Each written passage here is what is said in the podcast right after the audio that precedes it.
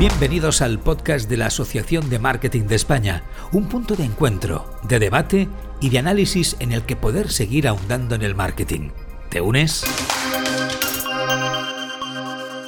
Durante esta temporada, desde el podcast de la Asociación de Marketing de España, hemos reflexionado sobre diferentes temas relacionados con el marketing y su importancia en las organizaciones en una época de cambio que parece, según los últimos estimados, que continuará en el futuro. En esta situación es necesario continuar analizando el papel de las empresas y, específicamente, el papel del área de marketing como herramienta de alivio a una sociedad cansada, perdida y en revolución permanente. Javier Gómez, Head of Brand Comms and Customer Experience de GFK, habla sobre la importancia del buen uso de la información para estimar escenarios de mercado de valor para la gestión de las empresas. Creemos que las empresas deben equilibrar bien su estrategia entre el corto plazo y el medio y largo plazo. Estimar escenarios de mercado con lo que puede suceder el próximo año, próximos dos años, nos parece un ejercicio fundamental. Fijar objetivos, diseñar estrategias eh, e implementarlas.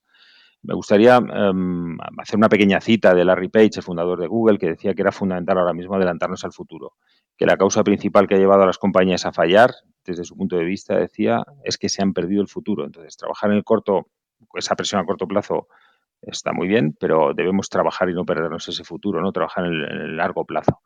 Todos estos índices de expectativas y de coyuntura que comentaba anteriormente eh, es algo fundamental. Hay también algunas personas que hablan de, hoy estamos en la era de la infoxicación, es decir, hay un exceso de información que prácticamente paraliza la actividad de las empresas y que, y que pospone decisiones fundamentales, que intoxica a esas empresas. Pero ahora mismo tener dentro de las compañías y de los departamentos de marketing una cultura del data driven es, es muy relevante. Es decir, el tomar decisiones basadas en datos e información es ahora mismo fundamental. Y hoy en día disponemos de, herramientas más que nunca para recopilar información interna en la empresa y también externa para integrar esa información, poder analizarla y, y usarla em, para tener ventajas competitivas. Y es algo fundamental. Dentro de la información de valor que pueden utilizar las empresas en esta época de cambio, la Asociación de Marketing de España y la empresa de investigación de mercado GFK elaboran desde 2006 el estudio IEDM, índice de expectativas de los directores de marketing que identifica las previsiones de más de 200 directores de marketing de grandes compañías pertenecientes a los principales sectores económicos en España en tres aspectos clave de la economía.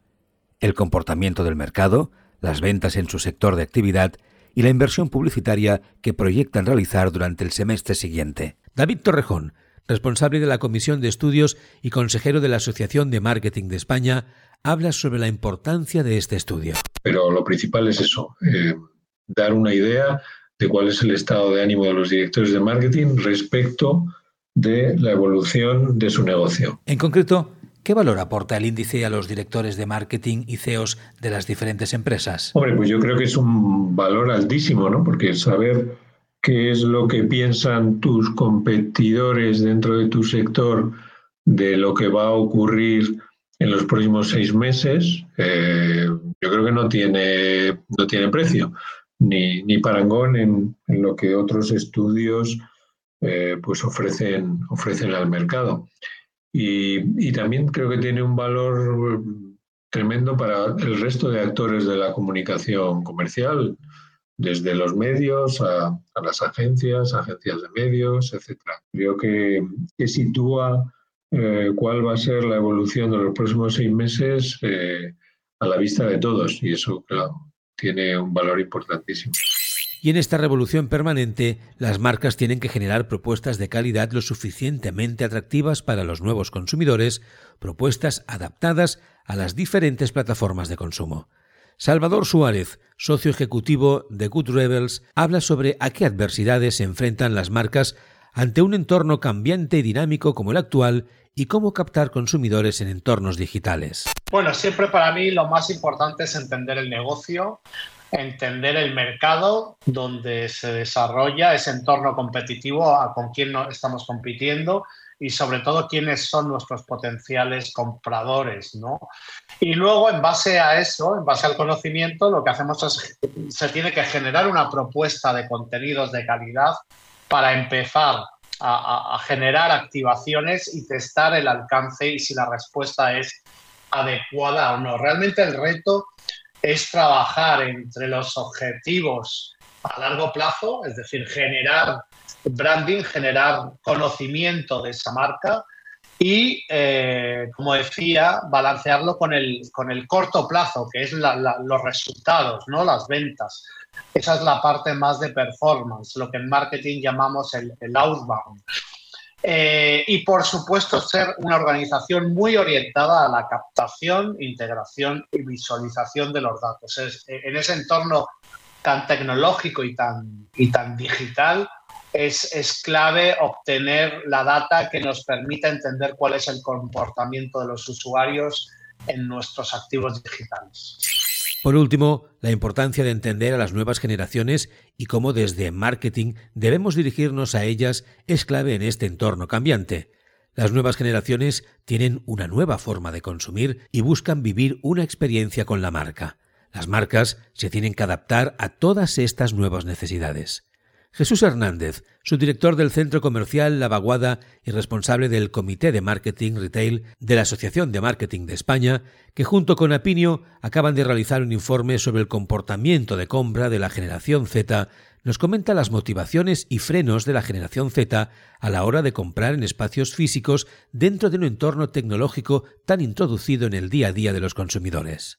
La visita eh, a, un, centro comercial es, un, gran motivador social, es decir, eh, los centros comerciales somos, como muchas veces nos dicen, nosotros intentamos que así sea, es, la plaza del pueblo, la plaza de la ciudad, eh, nos estamos convirtiendo en un lugar de encuentro de, la gente. aquí la vaguada además es un, buen ejemplo de ello, más allá de, de, este centro, es una cuestión de que aquí se confluye muchos tipos de público y nos, y nos, hace, y nos hace encontrarnos. ¿Qué, afecta luego a, los, a, la, a, esta, a esta generación o qué les motiva? Pues bueno, mira, en, el informe hablábamos de que la generación Z considera que un centro comercial es un plan, un plan para quedar, un plan para eh, verse con los amigos, un plan para ir de compra simplemente. Eh, esto es una cosa, un hecho.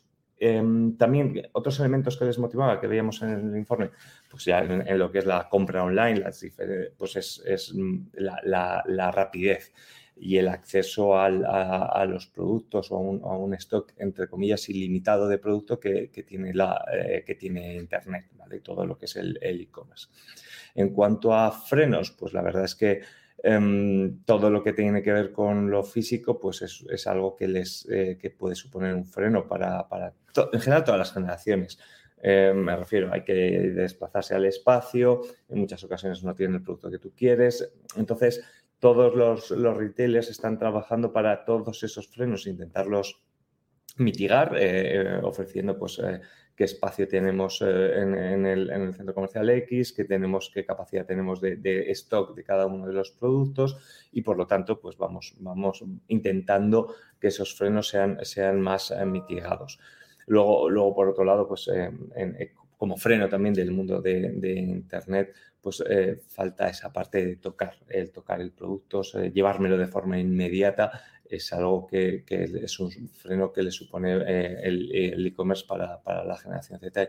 Y en general para el resto de las generaciones. Es uno de los elementos que vimos que en este área no había mucha diferencia entre, entre la generación Z y el resto de generaciones. El marketing es clave como motor de cambio y desarrollo de cualquier empresa e incluso de la propia sociedad.